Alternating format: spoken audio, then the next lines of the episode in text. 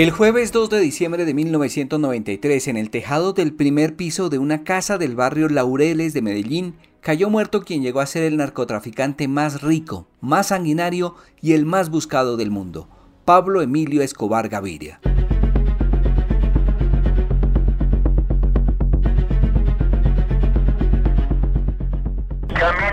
Gran puta vida me van a coger y que yo desde la selva los mando matar a todos, que a la larga los que van a perder van a ser ellos. Entre los capos más importantes del país lograrían fácilmente llegar a capitales eh, que frisarían en los 8 mil millones de dólares. Quiero informar a la opinión pública que el señor ministro de Justicia tiene un plazo de 24 horas para que presente las pruebas. Esa empresa periodística que distorsiona la noticia, que le inyecta ese veneno morboso y dañino y que ataca a las personas. El periódico El Espectador.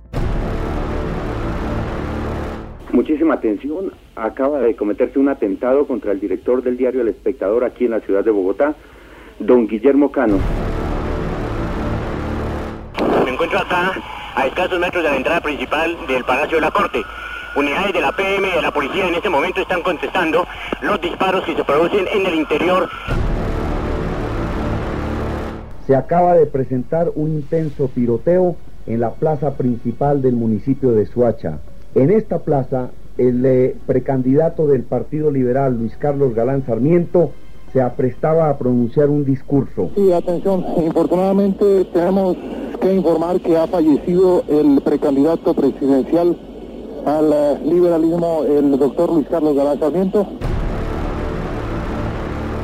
Estoy aquí en el Venecia. Sí, señor. Venía en mi carro y vi una bola de fuego. Sí. eh, en el aire. Creo que es un avión pequeño. Cayó pa- para el lado de la ciudad Bolívar. y hemos visto dos cuerpos totalmente destrozados en un área de unos 3 kilómetros. Esto está a unos 5 kilómetros de Indumil, en el sur oriente de la capital colombiana, en un cerro que se llama Canoas, en una vieja hacienda. Todo parece indicar, en un eh, vehículo, en un camión. Eh, numerosos depósitos que quedan al frente del DAS han quedado totalmente destruidos. Eh, a esta hora el cuerpo de bomberos de Bogotá está dominando el fuego. Hay eh, numerosas personas muertas, eh, los heridos son incalculables, los destrozos alrededor del DAS también. Parte de la edificación del costado sur de la carrera 27 del DAS también fue destruida. Allí se encuentran los calabozos de las dependencias, las salas de detenidos. Se busca a Pablo Escobar. Recompensa 2.700 millones de pesos. Yo no le temo a la muerte porque el temor no es el remedio para evitarla. Extra. Ofrecemos en Caracol un boletín extraordinario de última hora. Atención, noticia de última hora. Fuentes oficiales indican que Pablo Escobar Gaviria murió en la ciudad de Medellín. Cayó al, sobre el tejado donde están las fotos. Yo en medio me asomé, lo vi tirado el- encima del tejado. Tenía una pistola zigzag de- hacia hacia su mano y la otra la tenía una Glock, la tenía en una solatera. La mente criminal más dañina y perversa, una mente que logró penetrar, digamos, en nuestro país.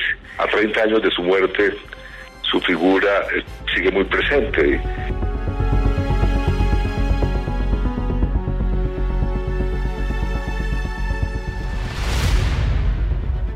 Soy Carlos Castro Arias. En este capítulo de Memoria de Caracol Podcast, Escobar, Plata, Plomo y Dinamita, recordaremos el día que murió Pablo Emilio Escobar Gaviria, considerado el más hábil pero también el más sanguinario de los capos del narcotráfico de toda la historia.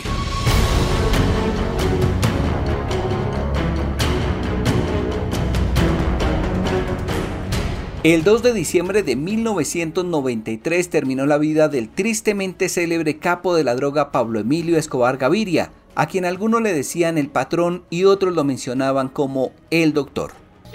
Se busca a Pablo Escobar. Recompensa 2.700 millones de pesos. Y por cada uno de estos prófugos, la suma de 100 millones de pesos. John Jairo Velázquez, Luis Carlos Aguilar, Otoniel de Jesús González y Brance Muñoz Mosquera. Llame gratis desde cualquier ciudad al 9800-1600. En Bogotá al 222-5012. En Medellín al 461-1111. Se garantiza total reserva. Pasada las 3 de la tarde del jueves 2 de diciembre de 1993, la programación de Caracol Radio se interrumpió con una noticia de repercusión mundial. Cuando la noticia se produce, Caracol se la comunica. ¡Extra! Ofrecemos en Caracol un boletín extraordinario de última hora. Atención, noticia de última hora. Fuentes oficiales indican que Pablo Escobar Gaviria murió en la ciudad de Medellín. Información en directo desde Caracol Medellín. Sí, mucha atención, eh, tenemos información confirmada. El bloque de búsqueda de Pablo Escobar acaba de abatir al jefe del cartel de Medellín en una operación ocurrida en inmediaciones de la Plaza de América en el sector del occidente de Medellín. El bloque de búsqueda de la Policía Nacional y el Ejército ubicó a Escobar en la casa de la carrera 78B número 45D94 en Medellín.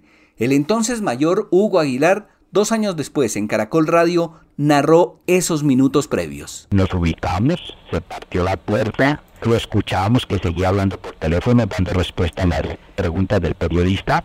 Empezamos a, a subir la escalera y adelante cuando él se da cuenta y digo, está sucediendo algo, tira el teléfono y responde con fuego. Trata de huir hacia, o entrar a una pieza, pero tal vez la pieza tenía seguro en la puerta porque no le abrió, vuelve y dispara y corre hacia donde había hecho el hueco en la ventana. Ahí ya nosotros tenemos línea de tiro, disparo, disparo yo y dispara el, el agente. Se lanza al vacío bien el tiroteo de afuera que duró muchísimo tiempo, hubo mucho disparo, pero él cayó al, sobre el tejado donde están las fotos. Lo vi tirado en, encima del tejado, tenía una pistola zigzag hacia su, hacia su mano y la otra la tenía una Glock, la tenía en una solatera. Salté y ya lo, lo miré, que fue la foto que salía en semana y, vi que si era Pablo Escobar y hice un gesto, la gente pensó que era que me estaba riendo y efectivamente lo reconocí que él. Tomamos el radio, le avisé a mi general Martínez, dije viva Colombia, cayó Pablo Escobar. Sí había un personal de la área de una determinada ubicación tomando fotos y de pronto hice una filmación, pero que haya otro personal no, eso fue. Lo único que yo hice fue, le retiré la pistola, le quité un tiro supremamente valioso y fino, paré y ese reloj lo entregué con un oficio eh, al, al, señor general Montenegro, en ese entonces jefe de la CIN, y creo que reposa en el Museo de la Policía, históricamente la hora en que fue abatido. La noticia de la muerte del capo le dio literalmente la vuelta al mundo. En los cuatro puntos cardinales se había escuchado de Pablo Emilio Escobar Gaviria, ya fuera por el poder que tenía, por su capacidad para el tráfico de cocaína o por ser el más buscado. La agencia F de, de noticias ha enviado el siguiente despacho al mundo. Confirmado. Muerto Pablo Escobar Gaviria en un enfrentamiento con integrantes del bloque de búsqueda. Aparece el titular Pablo Escobar muerto en enfrentamiento con policía en Medellín, agencia F. Al mismo tiempo, la noticia es desplegada un poco más adelante y se dice, urgente, informa la agencia F, citando a la cadena Caracol. Santa Fe de Bogotá, el narcotraficante colombiano Pablo Escobar resultó muerto hoy jueves en un enfrentamiento con fuerzas del ejército y la policía en la ciudad de Medellín, informó la cadena Caracol de Colombia. El día de su muerte, Pablo Escobar no estaba solo ni desarmado. ahí de entonces estaba con un terrorista que se llamaba Alias Limón y que fue abatido, es decir, lo el personal que estaba en la parte posterior tipo supremamente peligroso.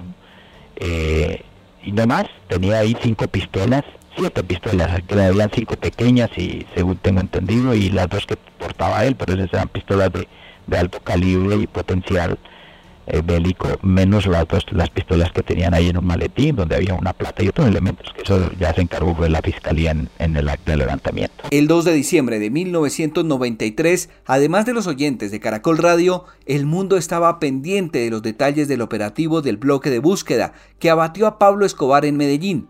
Esos primeros detalles los contó el periodista de Caracol Radio, Rodrigo Martínez, a Darío Arismendi. ¿A qué hora se presentaría la balacera?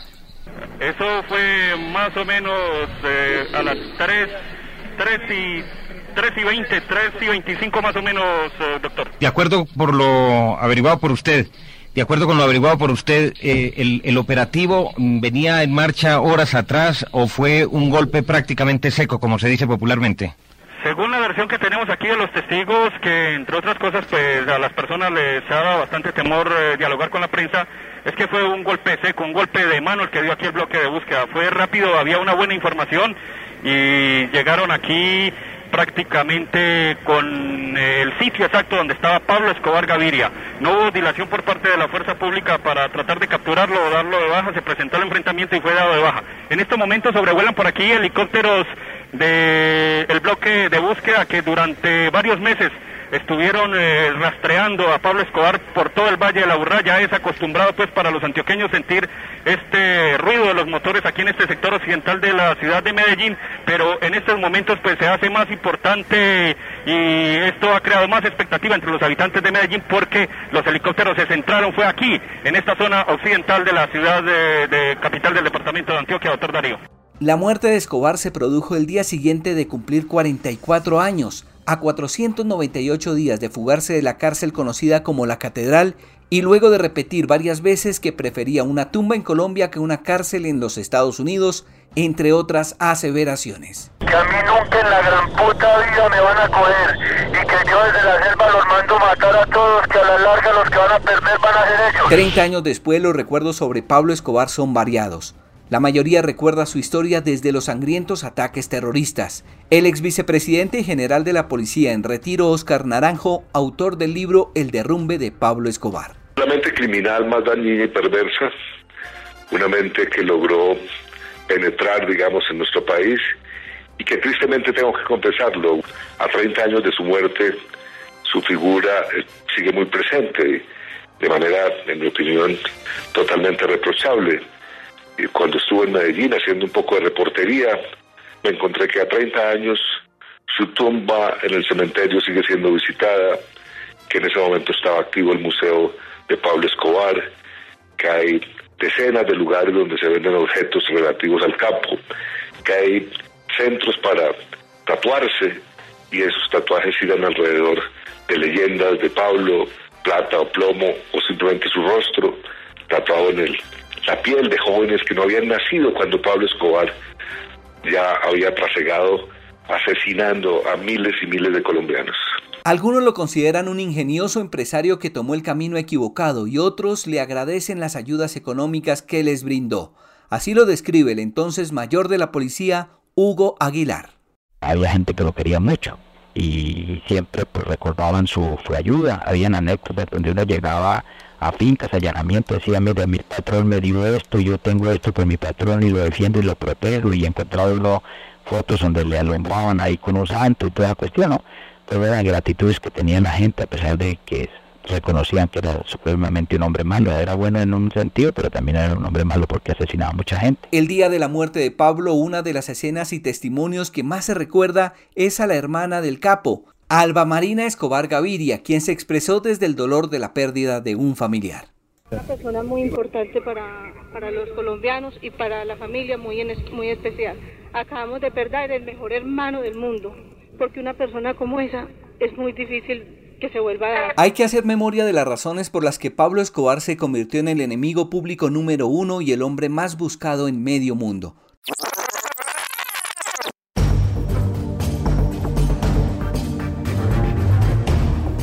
No solo el tráfico de drogas estaba en su ficha de búsqueda internacional, en Colombia fue quien ordenó miles de atentados con disparos o con bombas. La actividad de Pablo Escobar al margen de la ley comenzó cuando recién cumplió su mayoría de edad robando lápidas, luego robando vehículos, pasó al contrabando y de ahí al tráfico internacional de drogas. El autor del libro La fuga de Pablo Escobar, Rafael Ballén, así lo recuerda. Toda la ciudadanía, todo el pueblo colombiano debía de saber quién era Pablo Escobar desde el año de 1972, cuando fue capturado por primera vez por el robo de unos carros y luego más exactamente el 11 de junio de 1976 porque fue encontrado con 29 kilos de de cocaína. El primer asesinato de alto impacto ordenado por el capo fue el de Rodrigo Lara Bonilla, quien desde el Ministerio de Justicia enfrentó a las mafias y en especial a Escobar. durante y después del paso del delincuente por la Cámara de Representantes. Lo que tenemos que acabar en el país es, es esto que ha venido ocurriendo, de que los individuos dedicados a actividades ilícitas, con fortunas de la noche a la mañana parecidas, gigantescas, producto de esas actividades, eh, eh, se amparen que mientras no existan pruebas judiciales, tienen derecho hasta llegar al Congreso de la República. Eso es inadmisible, es inaceptable. Y el deber mío como funcionario es hacerle saber a las organizaciones políticas, si esos hechos ocurren, qué, qué, qué información tiene el gobierno para que tomen las decisiones que sean del caso. Claro, cualquiera puede aspirar a las corporaciones públicas. No, no, yo no tengo mecanismos para, para impedirle a nadie que lo haga. A un delincuente que quiera mañana escribir una lista de que cumpla con los requisitos legales lo puede hacer.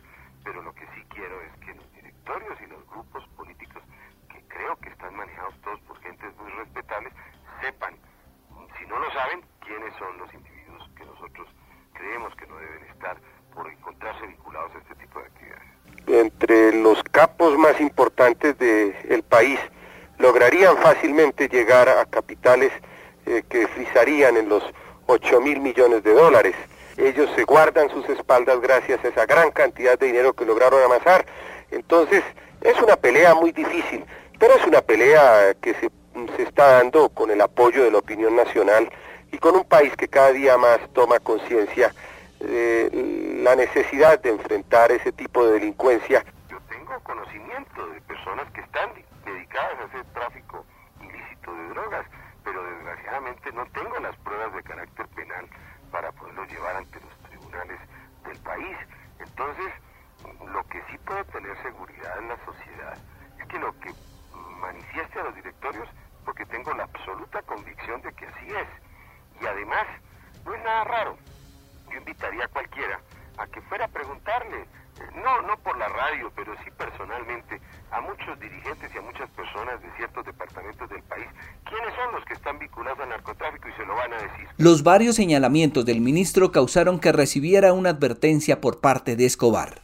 Quiero informar a la opinión pública que el señor ministro de Justicia tiene un plazo de 24 horas para que presente las pruebas concretas de la sindicación que me hizo en el día de ayer en la Cámara de Representantes. No, vinculación con el narcotráfico. Siempre he asegurado que mi dinero no tiene vínculos con el narcotráfico. ¿De dónde surgió entonces su dinero, su fabulosa su, eh, capital? En Antioquia todos conocen las inversiones en el campo de la industria, en el campo de la ganadería y en el campo de la construcción. Yo no busco y mi anhelo no es que haya un enfrentamiento entre el pueblo colombiano. Yo busco la paz y siempre he predicado la paz y he anhelado la paz. El ministro de Justicia Rodrigo Lara Bonilla pereció por disparos propinados por sicarios en la noche del 30 de abril de 1984. A este hecho siguieron centenares de asesinatos con todas las formas posibles de causar la muerte, desde disparos hasta bombas que demolían edificios. Cuando la noticia se produce, Caracol se la comunica. Extra. Ofrecemos en Caracol un boletín extraordinario de última hora. Urgente.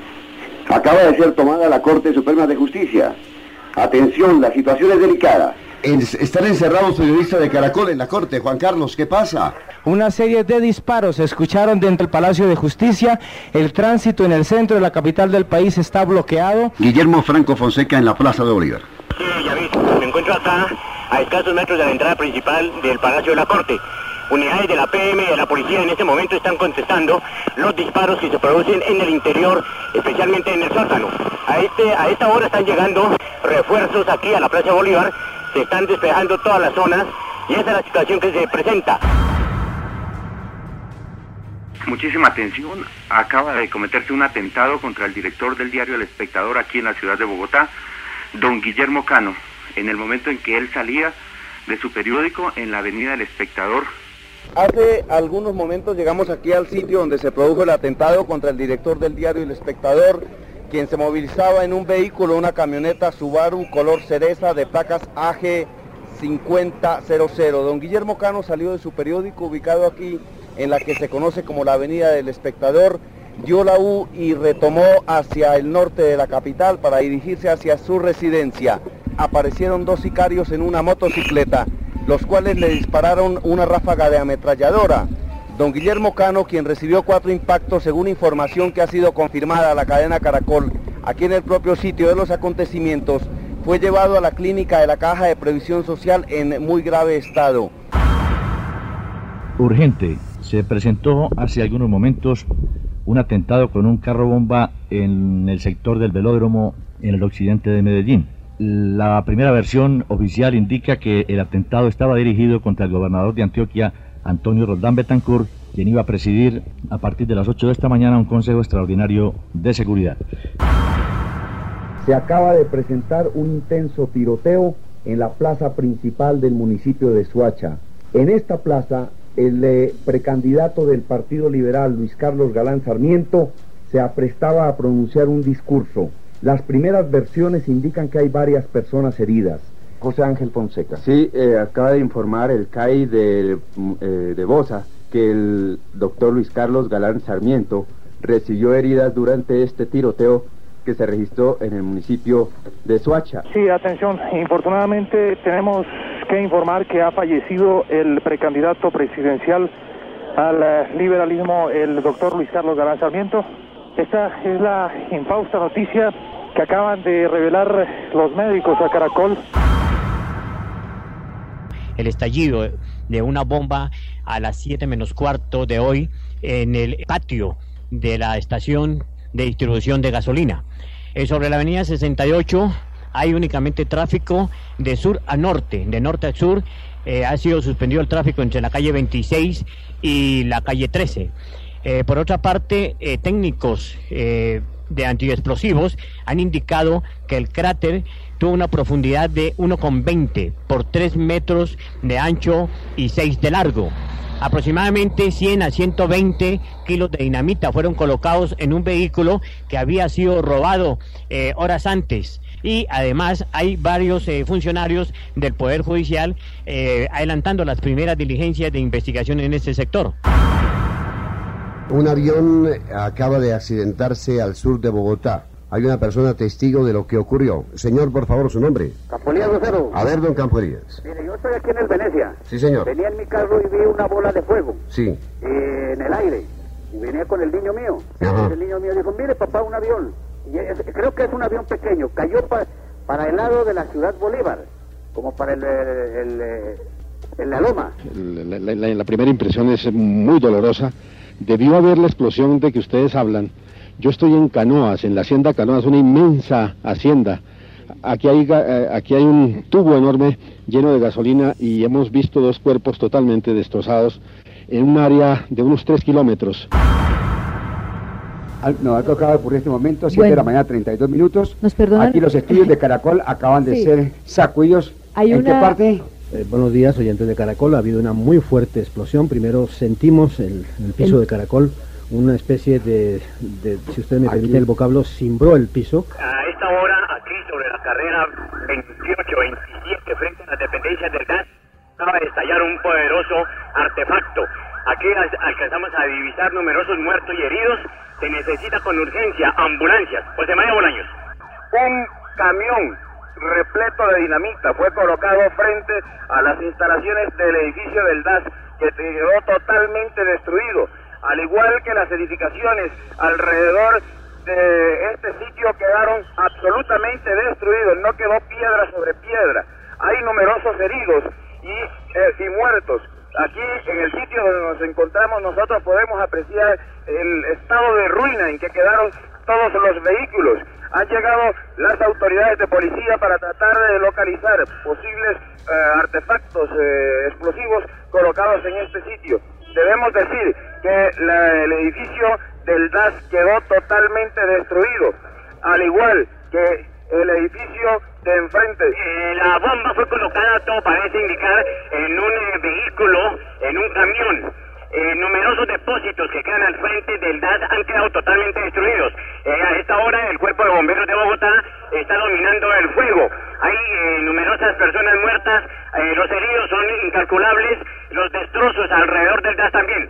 Parte de la edificación del costado sur de la carrera 27 del DAS también fue destruida. allí se encuentran los calabozos de las dependencias, las salas de detenidos. A esta hora el DAS, la policía y otros miembros de la defensa civil están trabajando en esta forma incansable.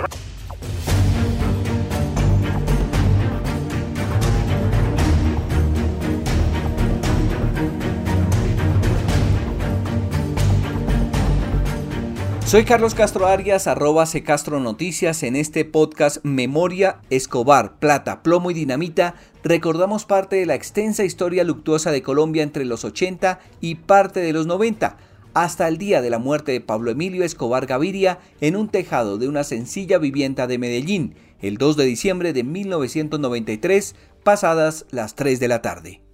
En 1984, ya en la clandestinidad y supuestamente desde el exterior, Pablo Escobar respondió a algunas preguntas de Yamid Ahmad y Juan Guillermo Ríos, integrantes de la mesa de trabajo de 6 AM 9 AM, el programa matutino de Caracol Radio.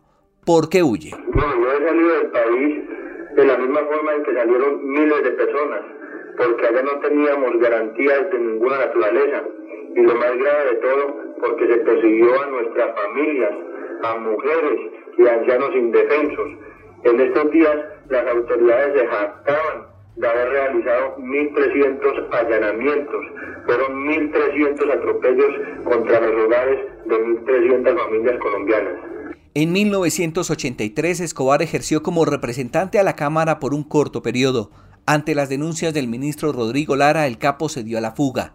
En esa misma entrevista mediante radioteléfono, Escobar trató de justificar sus acciones. Sociedad o de presentarme a los lugares que frecuenta la sociedad. Más bien, por el contrario, yo siempre trato de dedicar mis tiempos libres a visitar eh, los barrios populares, los tugurios o las zonas marginadas del Magdalena Medio. Jamás he pretendido quitarle a nada a nadie. Solo he tratado de defender mis derechos y los derechos de mis conciudadanos. En decenas de oportunidades las autoridades estuvieron a punto de detener a Escobar, pero por el número y extensión de sus tentáculos, que corrompían diversos círculos de poder, incluidas fuerzas militares y policía, lograba escapar. El coronel Hugo Aguilar. Eh, en un comienzo nosotros estuvimos, eh, estuvimos que eh, infiltrados, nos infiltró la gente y todo el desplazamiento y movimiento, el era detectado. ¿Por qué? Porque pues, tenía gente eh, adentro, entre la institución, entre el grupo de búsqueda. Y posteriormente también había que él tenía un sistema de seguridad, un cubrimiento mucho grande, un cubrimiento supremamente amplio. Entonces era difícil, era difícil que nosotros nos desplazáramos y no, no, no nos ubicara, ¿no? no se diera cuenta. Entonces yo pienso que eso fue los problemas que tuvo para, para escaparse. Y el otro problema era que los operativos era, se utilizaban muchos medios, ¿sí? Y era un grupo pequeño, siempre el por más lo mantenía en su caleta o sitio de refugio más de 15 hombres, entonces se podía combatir con menos gente. Las tantas evasiones de Pablo Escobar causaron que se tejieran una serie bastante amplia de mitos. El general Oscar Naranjo. Yo creo que aquí lo que ha crecido es una especie de mito, un mito que incluso comienza por poner en duda si está muerto o no a estas alturas. Un mito propagado, digamos, por unos espontáneos que se lucran de la ingenuidad de personas que estuvieron lejos y muy distantes de esas horas macabras, trágicas y dolorosas de Colombia. Y un mito que iría siguiendo la, misma línea. El Che Guevara logran imponer su rostro, digamos, como símbolos de cosas que los jóvenes particularmente no saben qué son, pero finalmente siguen siendo unos símbolos. En agosto de 1989, tras el asesinato del coronel Valdemar Franklin Quintero en la mañana del 18 de agosto en Medellín y de Luis Carlos Galán en la noche en Soacha, el gobierno nacional de Virgilio Barco creó el bloque de búsqueda, integrado por centenares de miembros de lo mejor de la policía y el ejército con el fin de enfrentar a los carteles de la droga. El coronel de la policía, Hugo Martínez, fue su comandante.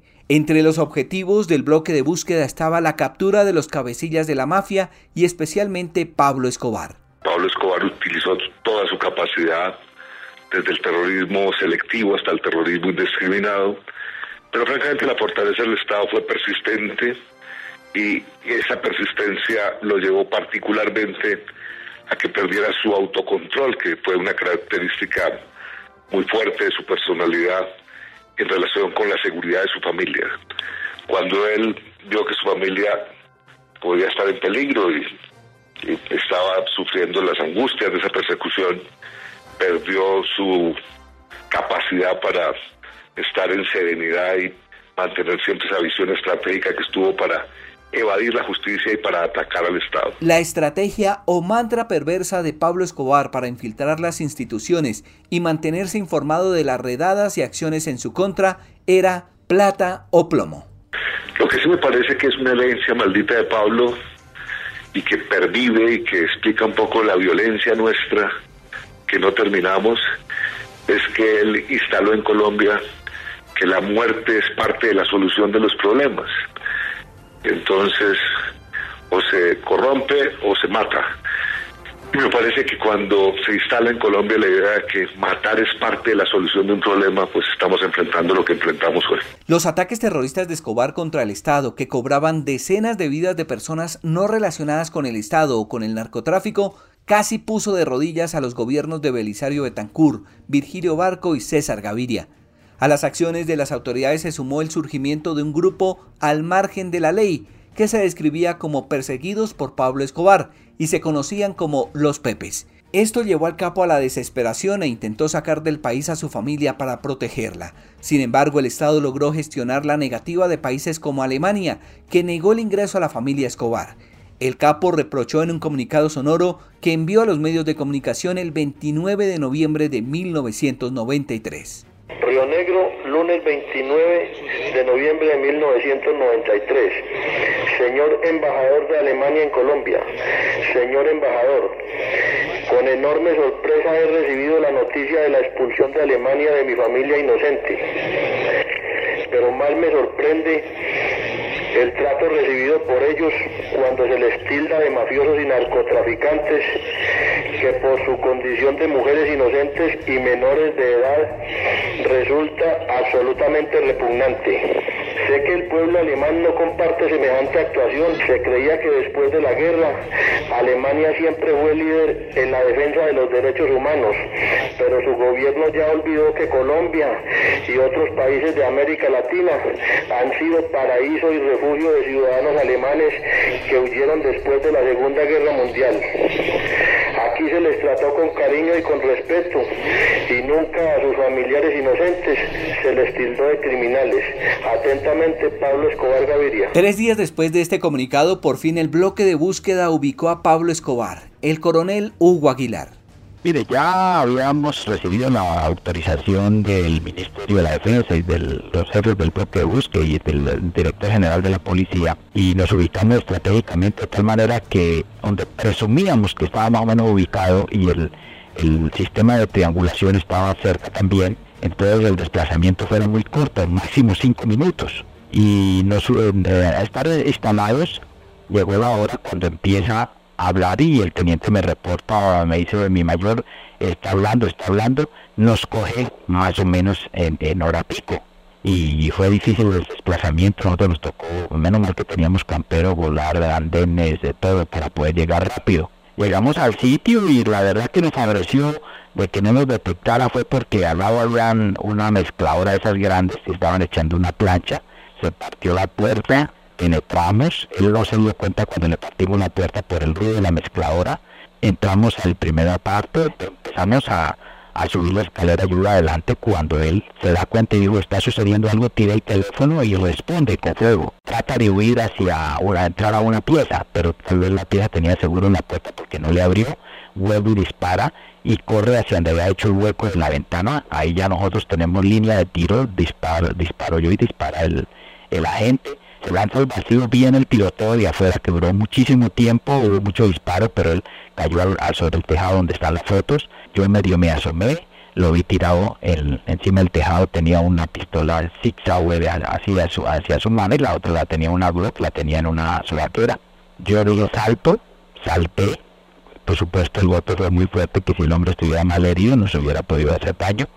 Y ya lo, lo miré, que fue la foto que salía en semana y que si era Pablo Escobar y tomamos el radio, le avisé a mi general Martínez, dije viva Colombia, cayó Pablo Escobar, le retiré la pistola, le quité un río supremamente valioso y fino, lo paré y ese reloj yo lo entregué con un oficio eh, al, al señor general Montenegro, en ese entonces jefe de la CIN, y creo que reposa en el Museo de la Policía, para históricamente la hora en que fue abatido.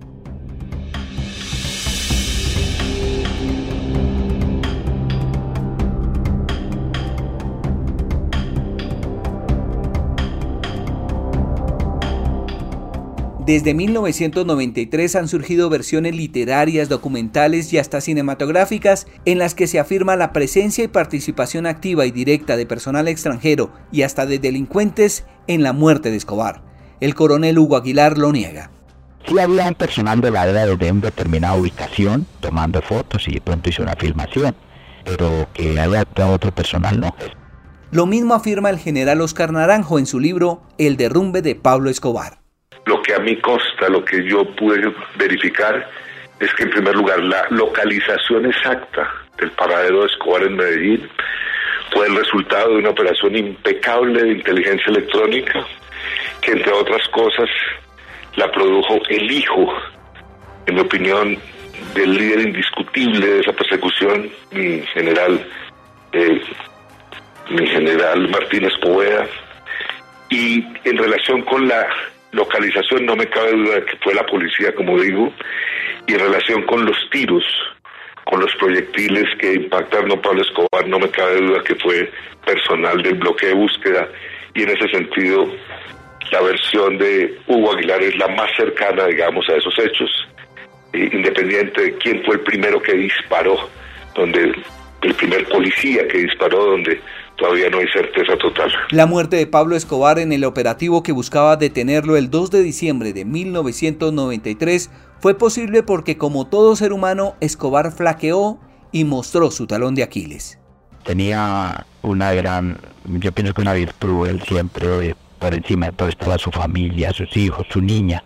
Dentro de lo malo que era, pues tenía esa sensibilidad humana y sensibilidad social, a pesar de que era un psicópata. Entonces, eh, para él la desesperación era su familia, no tener comunicación. De ahí que eso también fue una garantía para nuestra familia. Y jamás atentó con la familia nuestra porque nosotros le mantuvimos vigilada a su familia toda la época, las 24 horas al día. Era una garantía de que él no nos secuestrara a nuestros hijos, nuestra esposa y algo familiar, los padres. ¿Por qué? Porque por más que tuviésemos seguridad, era un hombre recio, mercenario, y no se detenía ante cualquier actitud que tomara. Eh, cuando él daba una orden la cumplía y tenía cientos de hombres para hacerlo. Y yo creo que eso fue lo que lo llevó y que le dio, nos dio la pauta para poder, eh, poder hacer el operativo. La búsqueda de Pablo Escobar ha sido uno de los más grandes retos para la policía y demás autoridades colombianas. Yo creo que la policía, digamos, en estos episodios ha mostrado su talante. Cuando Pablo Escobar resuelve asesinar en una sola ciudad de Colombia, en Medellín, a 500 policías en un año, y esa policía realmente se mantiene cohesionada, disciplinada, no claudica y no se arrodilla ante Pablo Escobar, hay una lección de la policía de Colombia para las policías del mundo. Esos hechos han pasado como desapercibidos.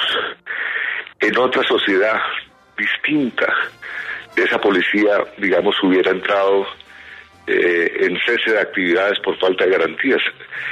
Y esa situación de Medellín todavía se mantiene hoy.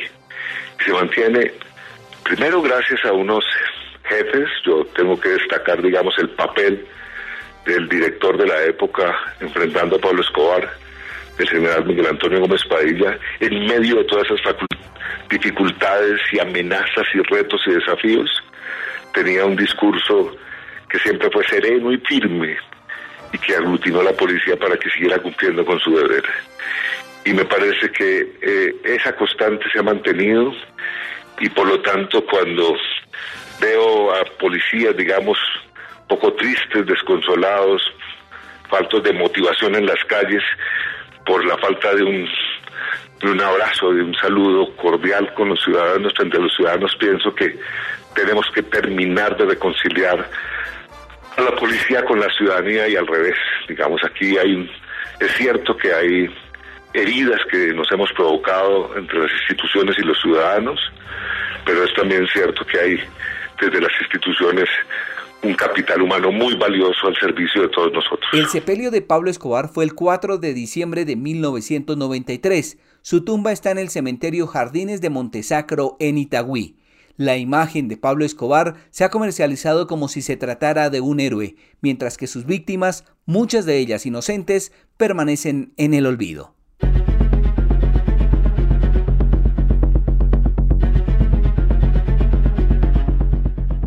a mí nunca en la gran puta vida me van a coger y que yo desde la selva los mando matar a todos, que a la larga los que van a perder van a ser ellos. Entre los capos más importantes del país lograrían fácilmente llegar a capitales eh, que frisarían en los 8 mil millones de dólares. Quiero informar a la opinión pública que el señor ministro de Justicia tiene un plazo de 24 horas para que presente las pruebas. Esa empresa periodística que distorsiona la noticia, que le inyecta ese veneno morboso y dañino y que ataca a las personas. El periódico El Espectador.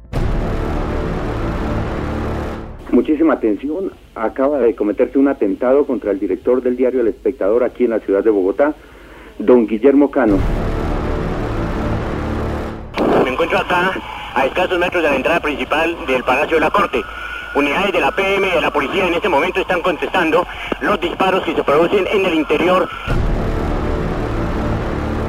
Se acaba de presentar un intenso tiroteo en la plaza principal del municipio de Suacha.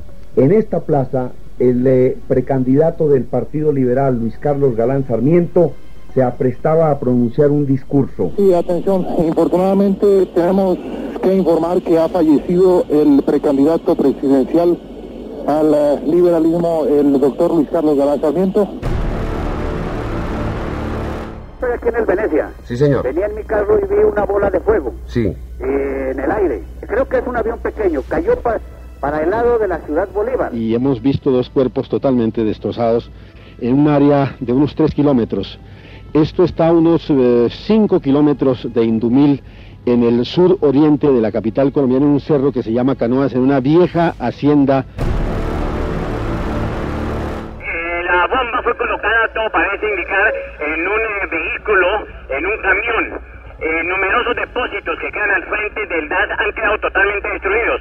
Eh, a esta hora el Cuerpo de Bomberos de Bogotá está dominando el fuego. Hay eh, numerosas personas muertas, eh, los heridos son incalculables, los destrozos alrededor del DAS también. Parte de la edificación del costado sur de la carrera 27 del DAS también fue destruida. Allí se encuentran los calabozos de las dependencias, las salas de detenidos. Se busca a Pablo Escobar. Recompensa 2.700 millones de pesos. Yo no le temo a la muerte porque el temor no es el remedio para evitarla. Extra. Ofrecemos en Caracol un boletín extraordinario de última hora. Atención, noticia de última hora. Fuentes oficiales indican que Pablo Escobar Gaviria murió en la ciudad de Medellín. Cayó al, al sobre el tejado donde están las fotos. Yo en medio me asomé, lo vi tirado en- encima del tejado. Tenía una pistola Six hacia su, hacia su mano y la otra la tenía una Glock, la tenía en una soldadura. La mente criminal más dañina y perversa, una mente que logró penetrar, digamos, en nuestro país. A 30 años de su muerte, su figura eh, sigue muy presente.